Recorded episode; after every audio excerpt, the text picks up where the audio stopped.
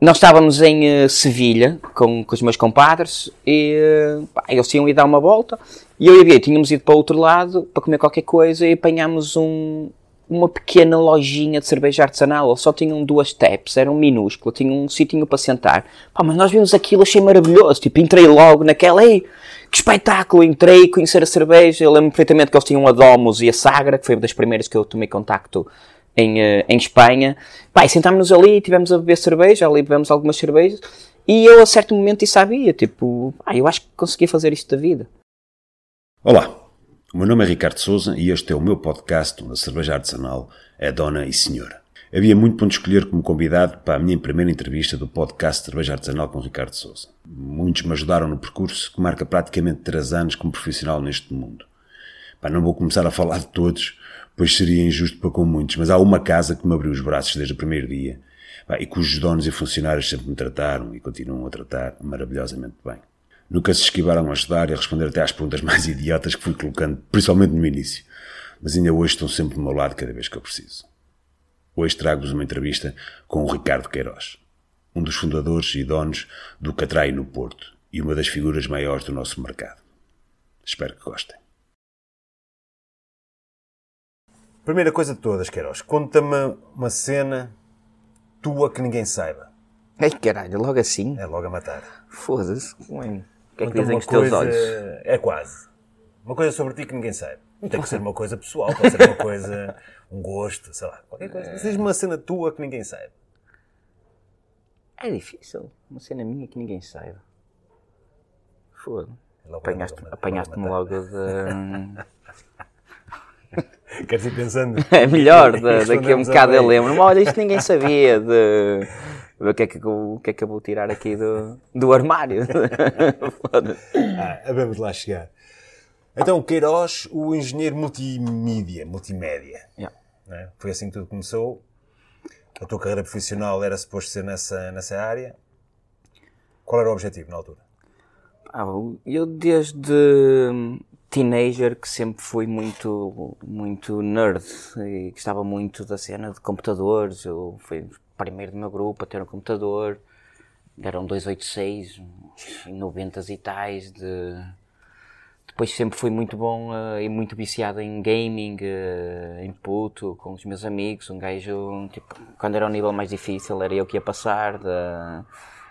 Nível de infância e adolescência, tipo, sempre muito ligado a, a computadores e uh, achava que a parte do IT que ia ser a minha área profissional. Uh, e é isso, estudei para isso, mas uh, vim-me a perceber a pouco e pouco que, que não era aquilo que eu queria. De... Ou seja, tu muito, muito cedo sabias o que querias ser e muito cedo sabias o que não querias ser. Exato, foi um bocado. Ou muito tarde, porque depois já tinha Sim. feito um curso inteiro superior e já foi um bocado tarde. De e então acabou por, um, por não ser assim tão cedo lá, foi, como eu costumo dizer. Um, há bocado estávamos a falar das entrevistas e eu, entretanto, já fui dar uma, uma palestra. Um, ah, acho que era a portugalense. Estás a ver? Uma coisa que eu não sabia. Isso, Estás a ver? É isso. Se calhar muita gente não sabia. E, pá, e quem estava lá era brutal. Aquilo estava o Catraio, estava. Hum, um vinho aqui, aqui um bocadinho mais a, mais a norte, que eu também tenho uma quinta, tenho um turismo rural, que é uma cena altamente, a Veleda. Sim. Um, estava a Casa da Música, estava um projeto que faz shuffles Porto Braga, Porto Guimarães e estava um projeto de turismo de saúde, daqui, por acaso a sede deles é aqui mesmo pertinho. Ai, aquilo foi assim um bocado overwhelming para mim, chegar ali depois eh, aquilo Mas foi... foi passado quanto tempo que desde aberto que trai? Isto foi há cerca de 3 anos atrás, já tínhamos para aí 4 anitos. Não, assim, não, é, não é muito tempo. Não. Já passas uma eh, autoridade, não é? Para te chamarem para ir falar ah, sobre... Sim. Ah, Até, okay, deve ter sido aquelas... Era turismo. É isso. Uh, é isso dizer, aquilo, é... aquilo era, as, eram as, um, tipo, uma cena do género feira de emprego que eles ah, tinham okay. lá. E tinham estas palestras com malta que tinha negócios para, okay, para lhes dar ali um, uh, um. mostrar a nossa realidade, a nossa experiência. Bem, foi muito engraçado que hum, é isso. Quando eu fui falar, até fiquei assim meio nervoso de falar para uma claro. palestra inteira. Eu, eu, a minha primeira reação foi dizer, pá, eu gosto de falar para o público, mas uh, geralmente estou atrás de um balcão e sinto-me mais confiante. Estava ali um bocado nervoso. Espaço, de... diferente. E, mas a primeira coisa que eu lhes disse, olha, foi mesmo, foi essa, foi a minha experiência, dizer, não se preocupem se vocês não souberem o que querem fazer ou se não tiverem ainda a, a, a certeza, porque eu também até aos 35 não, não sabia, por isso de... só temos é que nos tentar governar até lá. Pois o problema é esse, não é? andamos, aqui, andamos aqui a aprender um bocadinho é, nossas, é, exato, é diversão, uh, tempo e, e, dinheiro, é o que é, é, sempre aquele, aqueles três parâmetros que, que tens que gerir. Tu com 35 anos, na realidade, quer dizer, tu não tens filhos, não é? Que, que eu saiba, eu pelo menos andei a investigar não descobri nada. não, não. Também posso dizer que não. Na realidade, hum, pá, não tens, não tens eh, uma responsabilidade que não seja tu e a tua, tu e a Bia como casal e o Catrai como o vosso, como o vosso pequeno bebê, uh, tens alguma liberdade a isto para poderes também decidir um bocadinho uh, mais rapidamente aquilo que podes e não podes uh, vir a fazer, aquilo que podes e podes vir a decidir. Sim. Ou sentes que o Catrai já é como se fosse uma criança que está a crescer e que tu precisas estar e não podes deixar simplesmente de um momento para o outro? felizmente conseguimos delegar alguma coisa, mas por outro lado também não conseguimos estar fora muito tempo. Quem me dera a mim estar fora dois ou três meses, mas hoje em dia já é um privilégio estar fora tipo 15 dias, mas isso é, em qualquer, sim, em qualquer trabalho, claro, acho claro, eu, né? Claro. De, o que nós tentamos fazer é que seja, a criança seja mais ou menos uh, independente, até porque não sabemos o, o que é que o futuro nos traz. E, uh, e se conseguirmos ter uma equipa que, que faça a gestão do, do, do Catraio, tal como o David fazia, obviamente, de, e foi, foi uma perda de uma mais-valia, mas estamos a tentar compensar com a equipa de, de, para que haja mais uh, responsabilidade. E, nós entramos aqui uh, e vemos uma equipa muito heterogénea. Sim. Eu, quando entro no Catraio, consigo identificar facilmente uh, as diferenças entre os, as diferentes pessoas que trabalham aqui, desde tu e a Bia uh, ao resto da malta, são todos diferentes, todos eles têm características diferentes. Como é que é gerir uma equipa tão heterogénea?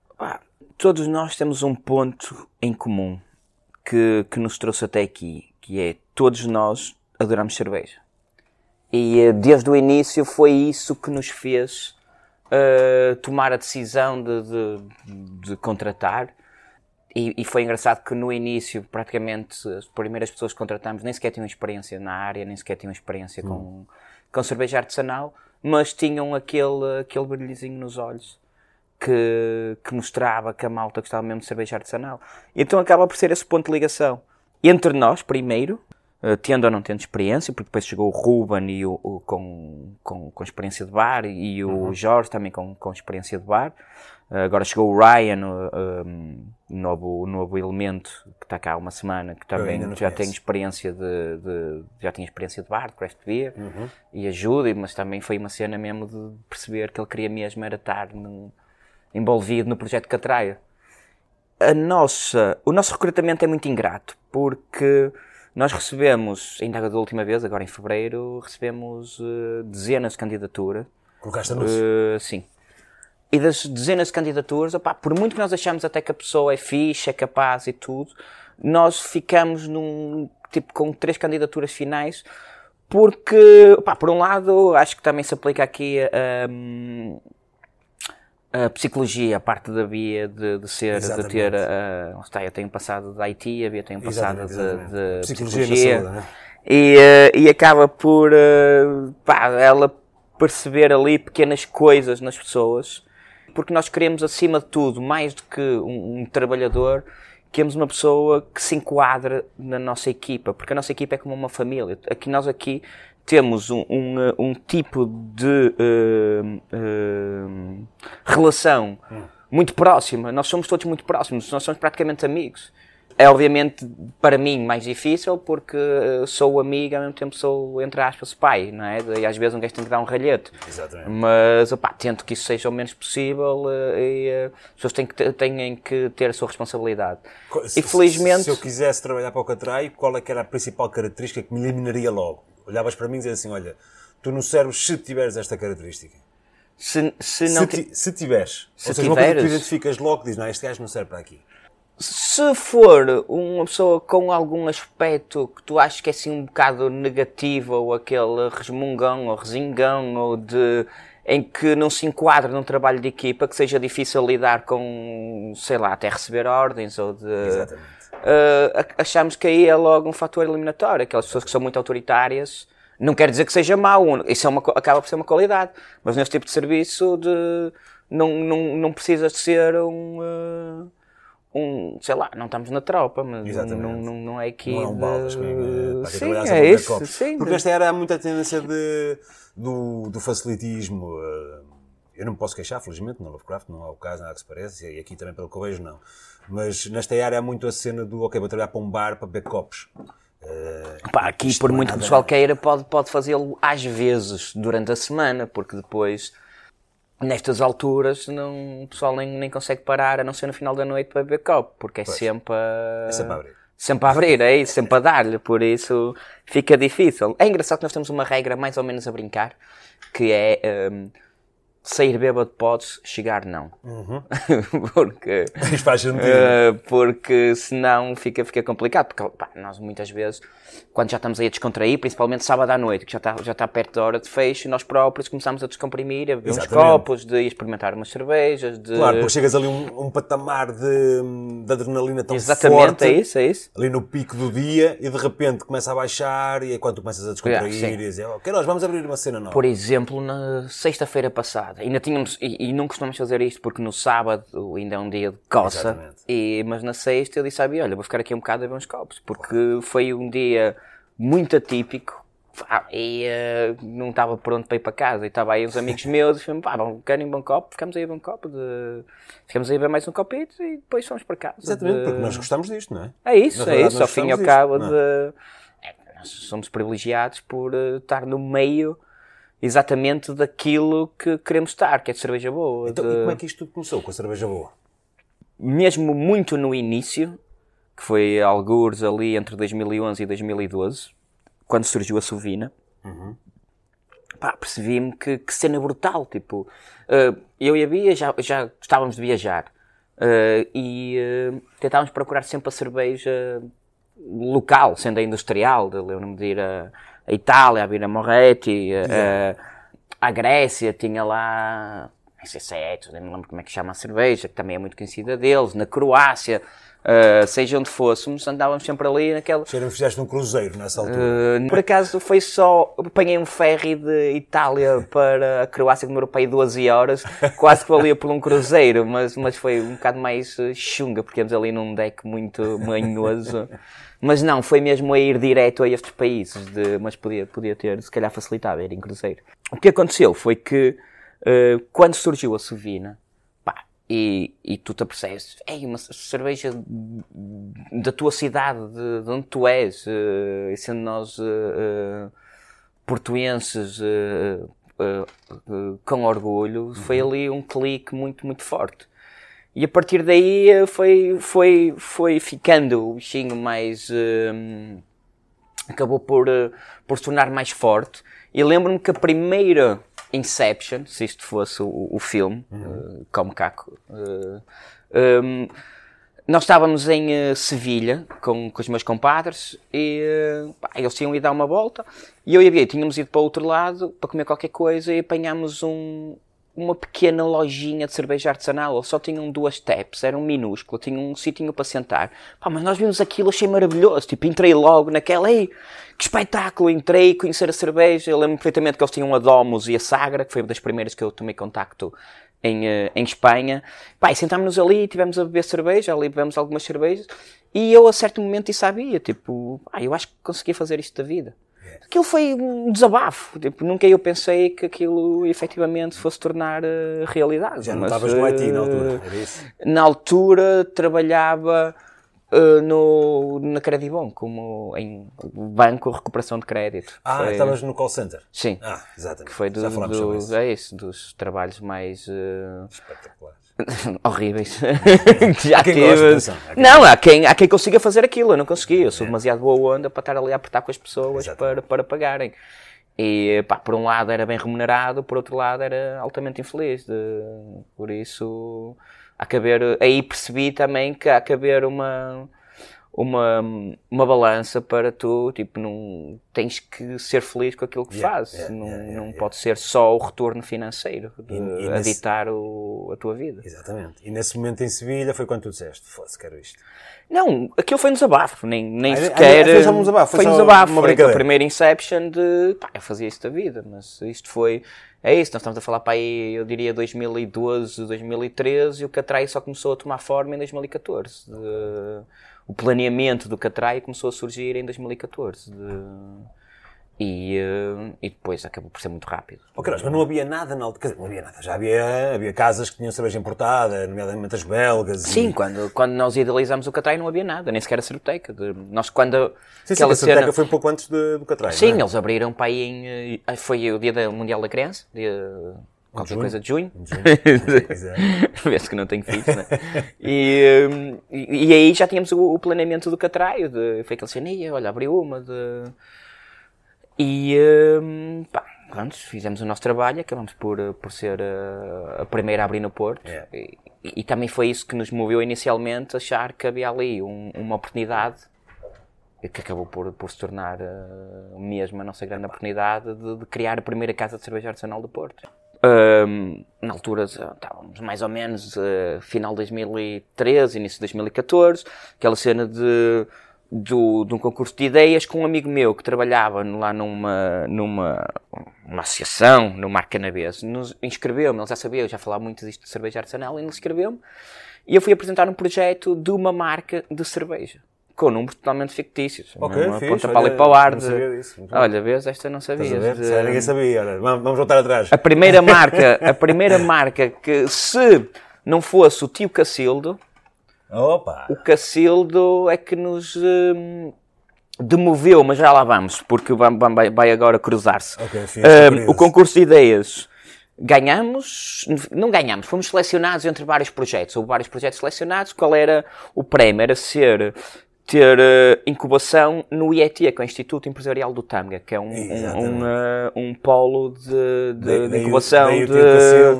Quando chegámos lá, e, e todo, estava todo contente, eu que era a cena, "Pô, vou conseguir lançar aqui, porque aquilo é um polo industrial brutal, disse, vou conseguir lançar aqui uma marca de cerveja.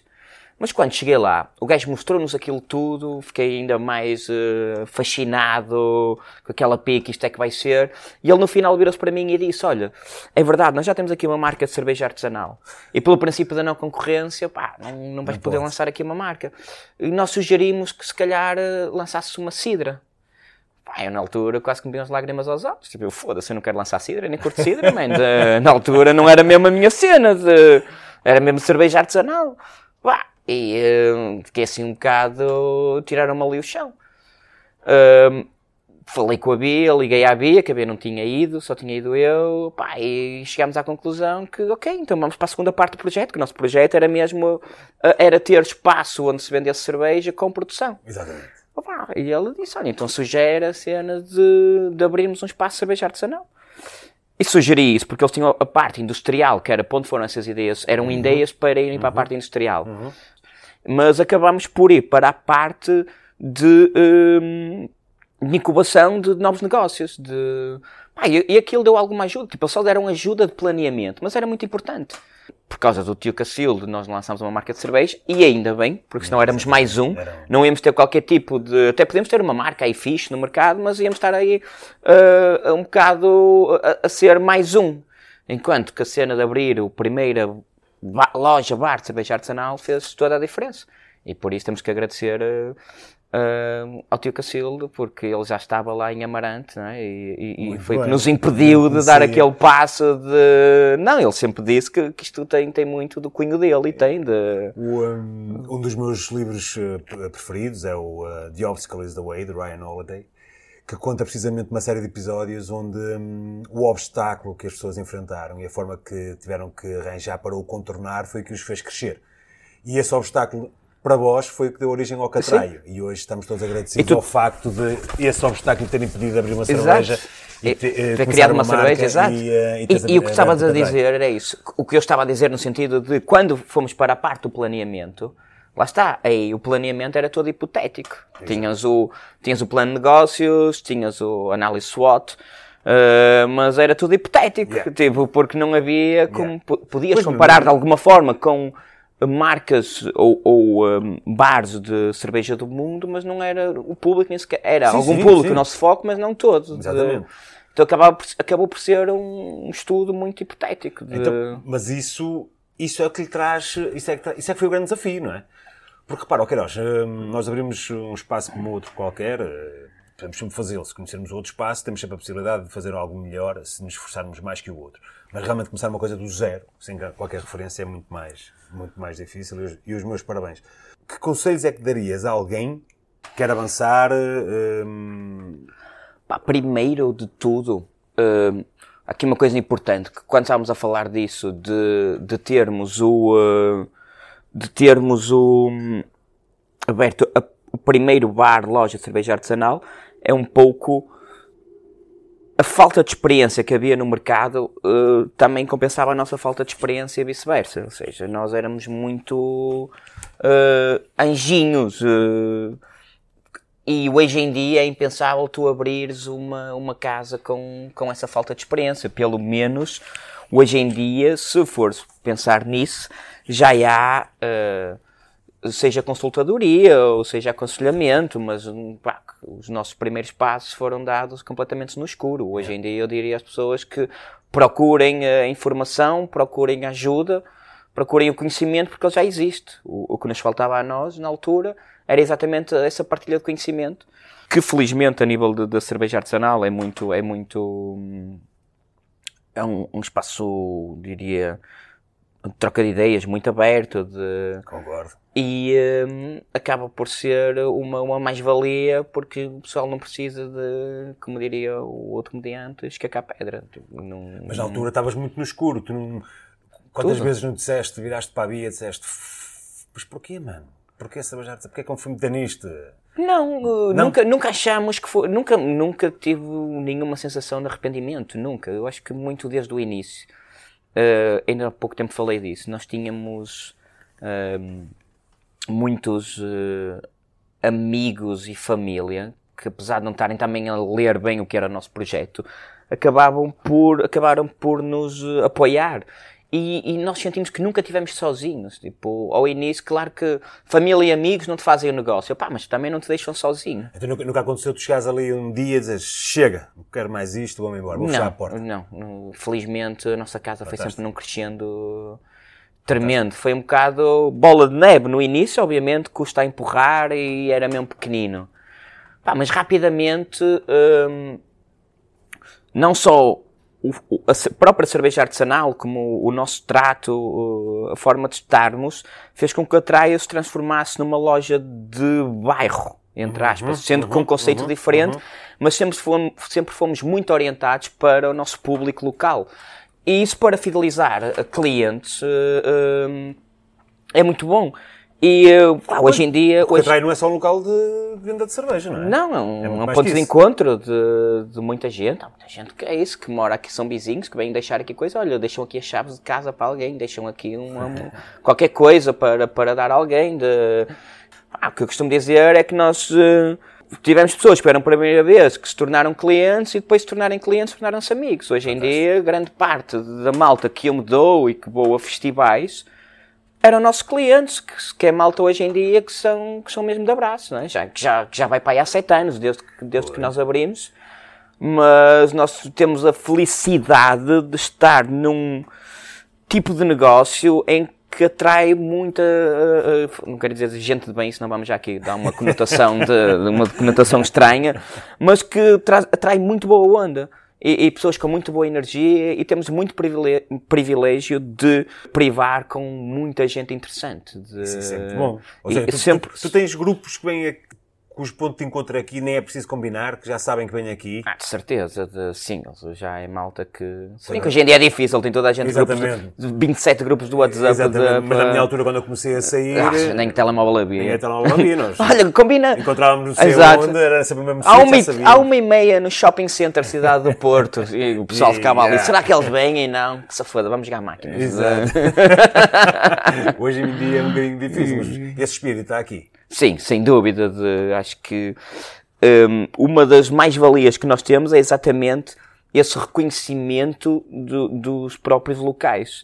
E até para fazer uh, a travessia que foi o, o, todo este, todo este, uh, toda esta pandemia, uhum. ajudou-nos muito claro, o claro, facto claro, de, de, termos Esta, esta malta local. Sentiste que na altura eles tinham como que uma obrigação moral, sem tu os pressionares, a ajudar? Pá, tivemos muito retorno de, de, de amor, tipo, em Exatamente. forma de preocupação a malta. Vocês estão bem? E malta sempre, ah, toma lá, tipo, faz-me aí um, um, um, um cabazito de, de 50 euros, 100 euros, Exatamente. que seja. Yeah. De, para, eu também, eu, eu ah, também de... apesar da Lovecraft ser muito mais pequenina, não estamos aqui a falar da Lovecraft hoje, mas isso Sentiste de... completamente. Eu estou aqui hoje neste mercado porque as pessoas ligavam, mas Ricardo, não interessa, prepara-me aí 30 euros de cerveja, qualquer coisa que tu queiras que, que, que eu vou gostar e, eh, e manda-me.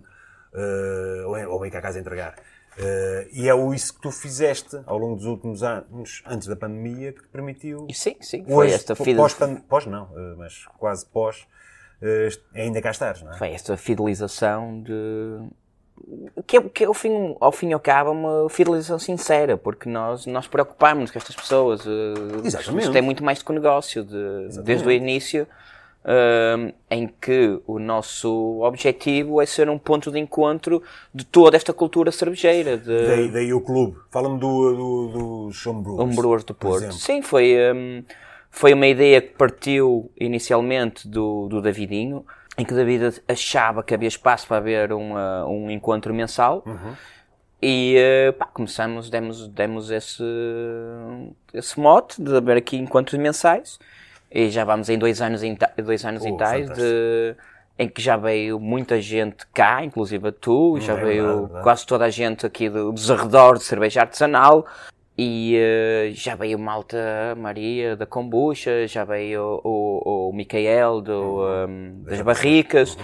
Uh, pá, e trazemos, tentamos sempre que haja ali um, um, um acréscimo de valor para, uhum. para potencializar ali o grupo. Inclusive já nasceram marcas Sim, grupo. exatamente. O Franco e a Rita, orgulhosamente, têm FDS. Uhum. E já estão, já estão no mercado e, e muito bem, têm o, têm o sistema, o verdadeiro homebrewer que nasceu na, na garagem deles e continua a ser na, na garagem deles, mas com, com muitas condições, condições melhores do que muita malta que anda quase profissionalizada, diria, no, no mercado, né? para eles acaba por ser uh, um bocado uh, ali um, um, um, um, hobby, paixão que se tornou profissão, tornou-se uma coisa séria de...